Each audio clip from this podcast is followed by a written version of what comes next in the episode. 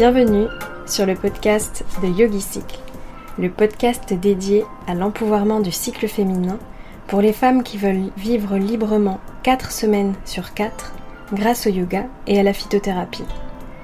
Je suis Noémie, professeure de yoga, thérapeute et herbaliste experte du cycle menstruel.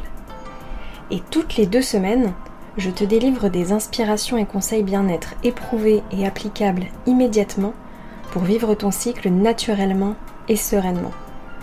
C'est parti N'hésite pas à me soutenir en t'abonnant et en notant ce podcast et je te souhaite une belle écoute.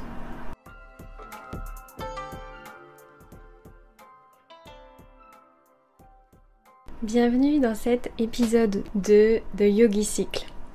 Je suis très contente de te retrouver aujourd'hui. De quoi est-ce qu'on va parler?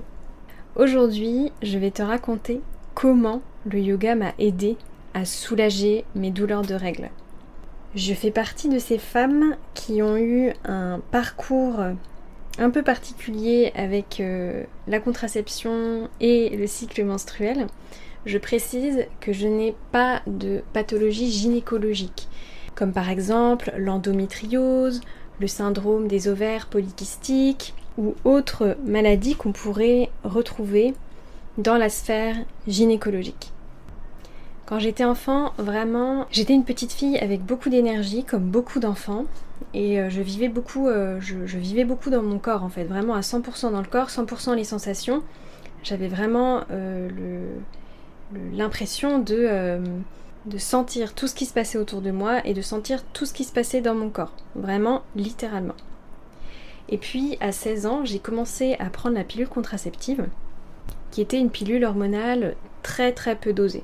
Mais déjà, en démarrant cette pilule, au bout d'un moment, petit à petit, euh, je sentais que mon corps en fait commençait à gonfler, à changer. Alors c'est aussi la période de l'adolescence, donc évidemment le corps change. Mais je sentais en fait qu'au fil du temps, je perdais en fait ces sensations que je sentais très fort quand j'étais enfant. Et puis j'ai continué à l'apprendre et euh, je restais dans cet état, euh, cet état où je sentais que les, humeurs euh, étaient comme linéaires, comme si mon corps en fait ne sentait plus de variation. Et venu l'âge vers la vingtaine où j'ai commencé à remettre un petit peu en question la prise de cette pilule, j'ai essayé un autre mode de contraception que tu connais peut-être, ce sont des anneaux. Alors c'est toujours un dispositif euh, qui libère des hormones, ce sont des anneaux en fait que tu introduis dans le vagin, que tu laisses et qui vont à certains moments libérer des hormones. J'ai testé ça et je me suis rendu compte que l'observance thérapeutique, c'est-à-dire que mon utilisation de cette contraception dans le quotidien et au long terme, n'était pas optimal. En tout cas, euh, parfois je l'enlevais, parfois je le remettais. J'en avais pas une utilisation, euh, je pense, optimale. Donc j'ai repris la pilule hormonale. Mais je savais très bien que ça ne me correspondait pas. Alors j'ai cherché d'autres pistes. J'ai la chance d'avoir des amis qui ont fait des études de sage-femme et qui sont sage-femme aujourd'hui et qui ont pu m'expliquer en fait qu'il y avait d'autres modes, de contraception possibles, et notamment le stérilet, stérilet hormonal et stérilet au cuivre. Alors moi je voulais complètement arrêter les hormones en fait, donc je me suis penchée sur le cas du stérilet au cuivre, et la fleur au fusil, je me suis rendue chez une gynécologue avec qui j'ai commencé à discuter du fait que je voulais arrêter la pilule, que je voulais commencer, essayer euh, la contraception avec le stérilet au cuivre, sachant que euh, je n'ai pas d'enfant. Je suis ce qu'on appelle nullipare dans le langage euh, gynécologique. Donc j'arrive, la fleur au fusil, devant cette gynécologue en lui expliquant, écoutez, ça fait des années que je prends la pilule hormonale, je souhaiterais arrêter les hormones, j'aimerais essayer le dispositif de stérilet au cuivre. Et là, cette très gentille gynécologue me dit écoutez, non, je pense vraiment que vous devez rester avec votre pilule hormonale. À l'époque, je dois avoir 22 euh, ans ou 23 ans. Voilà, autour de 22-23 ans. Et autant dire que je n'ai pas l'assurance que j'ai aujourd'hui. Donc face à cette gynécologue qui me propose de garder la pilule hormonale, ce que je me dis c'est elle a raison. C'est la gynécologue, elle doit bien avoir raison. Peut-être que c'est moi qui fais une erreur et qu'en effet, il faut que je garde cette pilule hormonale. Donc à l'époque, je garde la pilule hormonale. Contre mon gré. Et je l'ai pas précisé, mais pendant toute cette période de prise de pilule hormonale, euh, je n'avais pas spécifiquement de douleur pendant mon cycle. J'avais pas spécifiquement de douleur de règles et j'avais pas spécifiquement de variation euh, humorale particulière, donc de variation d'humeur où je me sentais en colère, où je me sentais triste. C'est un peu comme si j'étais toujours sur la même ligne d'humeur, si tu veux. Et puis, en 2017, j'ai pris un petit peu plus d'assurance et surtout, euh, j'ai vraiment envie de retrouver des sensations corporelles. J'ai envie de retrouver des sensations euh, de libido, des sensations de haut et de bas. Je me sens comme anesthésiée en réalité. Donc, je fais quelque chose que je ne recommande pas. C'est-à-dire que j'ai arrêté la pilule tout de suite. Comme ça, sans diminuer les doses, j'ai arrêté tout net. Alors moi, je ne suis ni gynécologue, ni médecin généraliste, ni sage-femme. Donc si tu envisages d'arrêter la pilule hormonale pour retrouver un cycle naturel, je te conseille fortement d'aller d'abord consulter un professionnel de la santé qui est spécialisé là-dedans. Ici, je te raconte juste mon parcours et mon histoire personnelle. Donc, j'arrête tout net la pilule. Je laisse passer un petit peu de temps pour voir comment ça se passe. Et en effet, je me rends compte vraiment que je commence à retrouver des sensations. Ça, je m'en suis rendu compte avec la pratique sportive. J'ai pratiqué pendant un temps la course à pied et après j'ai pratiqué l'escalade et je me suis rendu compte en fait en arrêtant la pilule que je retrouvais tout un tas de sensations corporelles pendant que je faisais du sport, pendant que j'avais mon activité physique. Qu'est-ce que j'entends par sensation? Bah, C'est vraiment les sensations d'équilibre par exemple, où j'avais vraiment, j'avais beaucoup plus l'impression en fait de sentir ces effets d'équilibre entre la gauche, entre la droite. Je sentais beaucoup plus les contractions musculaires, les efforts musculaires, et surtout j'avais la sensation de pouvoir beaucoup plus les contrôler, parce que je pouvais les sentir. Et puis, comme j'avais besoin d'une contraception, j'ai sauté le pas et je me suis fait poser un stérilet au cuivre. En toute conscience des conséquences, c'est-à-dire que la gynécologue, donc qui n'était plus la même à l'époque, m'avait prévenu, vous aurez des règles abondantes et vous aurez certainement des douleurs de règles. Donc en toute conscience, j'ai mis en place cette nouvelle contraception. Et en effet, j'ai vite compris, j'ai très vite compris euh, ce que cette gynécologue entendait par les effets secondaires parce qu'en effet, pendant les règles, j'avais un flux très abondant, mais c'est-à-dire que j'avais vraiment l'impression de me vider de mon sang. Littéralement, on va pas passer par quel chemin. Et en effet, j'avais des règles très très douloureuses. Et c'est cette même année, en 2017, que je suis retournée sur un tapis de yoga. Alors coïncidence peut-être, on ne va pas rentrer dans ce débat-là. Par contre, on va revenir à comment est-ce que le yoga m'a aidé à soulager mes douleurs de règles. Parce que ça, c'était un sujet qui prenait une place très très importante dans ma vie. La première chose que le yoga m'a appris, c'est la non-violence. Alors souvent, quand on entend non-violence, on pense euh, non-violence envers l'autre, non-violence euh, envers euh, les autres êtres vivants. Donc par exemple, tout ce qui tourne autour du végétarisme, en tout cas dans le milieu du yoga, on en parle pas mal quand on parle de non-violence. Dans la philosophie du yoga, ahimsa, la non-violence, ça fait partie des yamas. Les yamas, ce sont ces préceptes éthiques que l'on entretient envers l'autre. Pour un pratiquant de yoga, ces préceptes sont aussi importants que la pratique du souffle, les pranayama, que la pratique des asanas, les postures, etc. Dans certaines traditions, on doit même commencer par respecter et mettre en application ces préceptes avant toute chose, avant de vouloir faire les postures sur la tête par exemple. Mais ce que j'ai appris sur ce précepte de non-violence, c'est qu'il est primordial de l'appliquer à soi-même aussi en premier lieu. Non-violence pour soi-même. Et quand je parle de non-violence, c'est non-violence physique, donc ne pas me faire du mal physiquement, ou non-violence, ça peut être verbal ou mental. Donc c'est-à-dire euh, sans cesse me dire euh, je suis nul, je suis ceci, je suis cela. Dans la non-violence, j'entends toutes ces formes de non-violence. Et alors je vais illustrer un peu ce propos euh, qui peut-être a l'air un petit peu un petit peu perché. Mais typiquement, quand j'avais mes règles et que j'avais très mal, donc clairement vraiment c'était l'éruption volcanique au niveau du bassin, dans mon ventre et tout, et eh bien par exemple, j'allais quand même faire ma séance d'escalade au risque de tomber et au risque de me faire mal.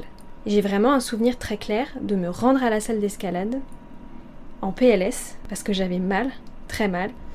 Et pourtant, je continuais à grimper et je sentais que mon corps avait mal, qu'il avait besoin de repos et pourtant je continuais. Je continuais et des chutes, j'en ai pris. Voilà, et mon bassin a pris des, des petits chocs. Et en fait, je continuais, sans conscience qu'en fait j'étais juste en train de me faire mal. Et d'une certaine manière, de ne pas respecter mon corps. Donc avec la pratique du yoga, j'ai vraiment appris à mettre en application dans la vie quotidienne, et pas juste sur le papier, ce principe de non-violence.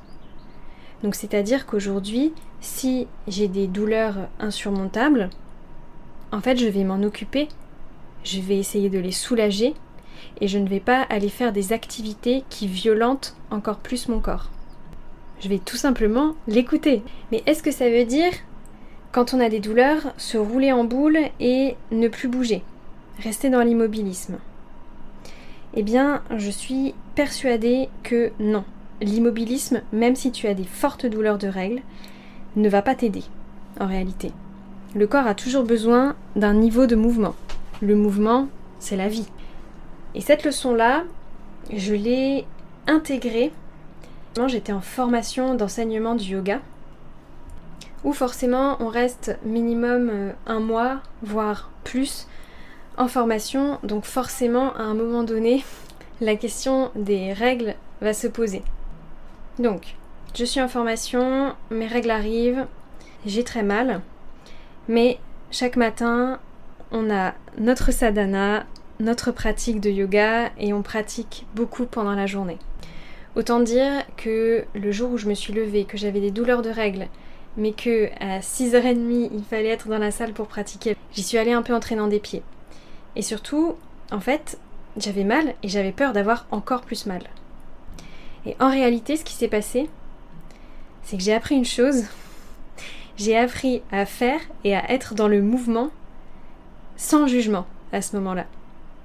Donc c'est-à-dire que à ce moment-là, je ne me suis pas jugée en me disant OK, cette pratique posturale, cette posture-là, en fait, je vais pas y aller où je vais habituellement ou aussi intensément que je la fais, que je fais cette posture en fait pendant que j'ai mes règles. Je me suis juste dit tu pratiques avec l'état de ton corps actuel et c'est tout. Et en fait, c'est pas grave, il n'y a pas de performance. De toute façon, on est dans le yoga, donc on apprend à sortir de cet état d'esprit de performance avec les autres, mais surtout avec soi. Donc à ce moment-là, en sortant de la pratique de yoga, je me suis rendu compte qu'en fait, je me sentais mieux.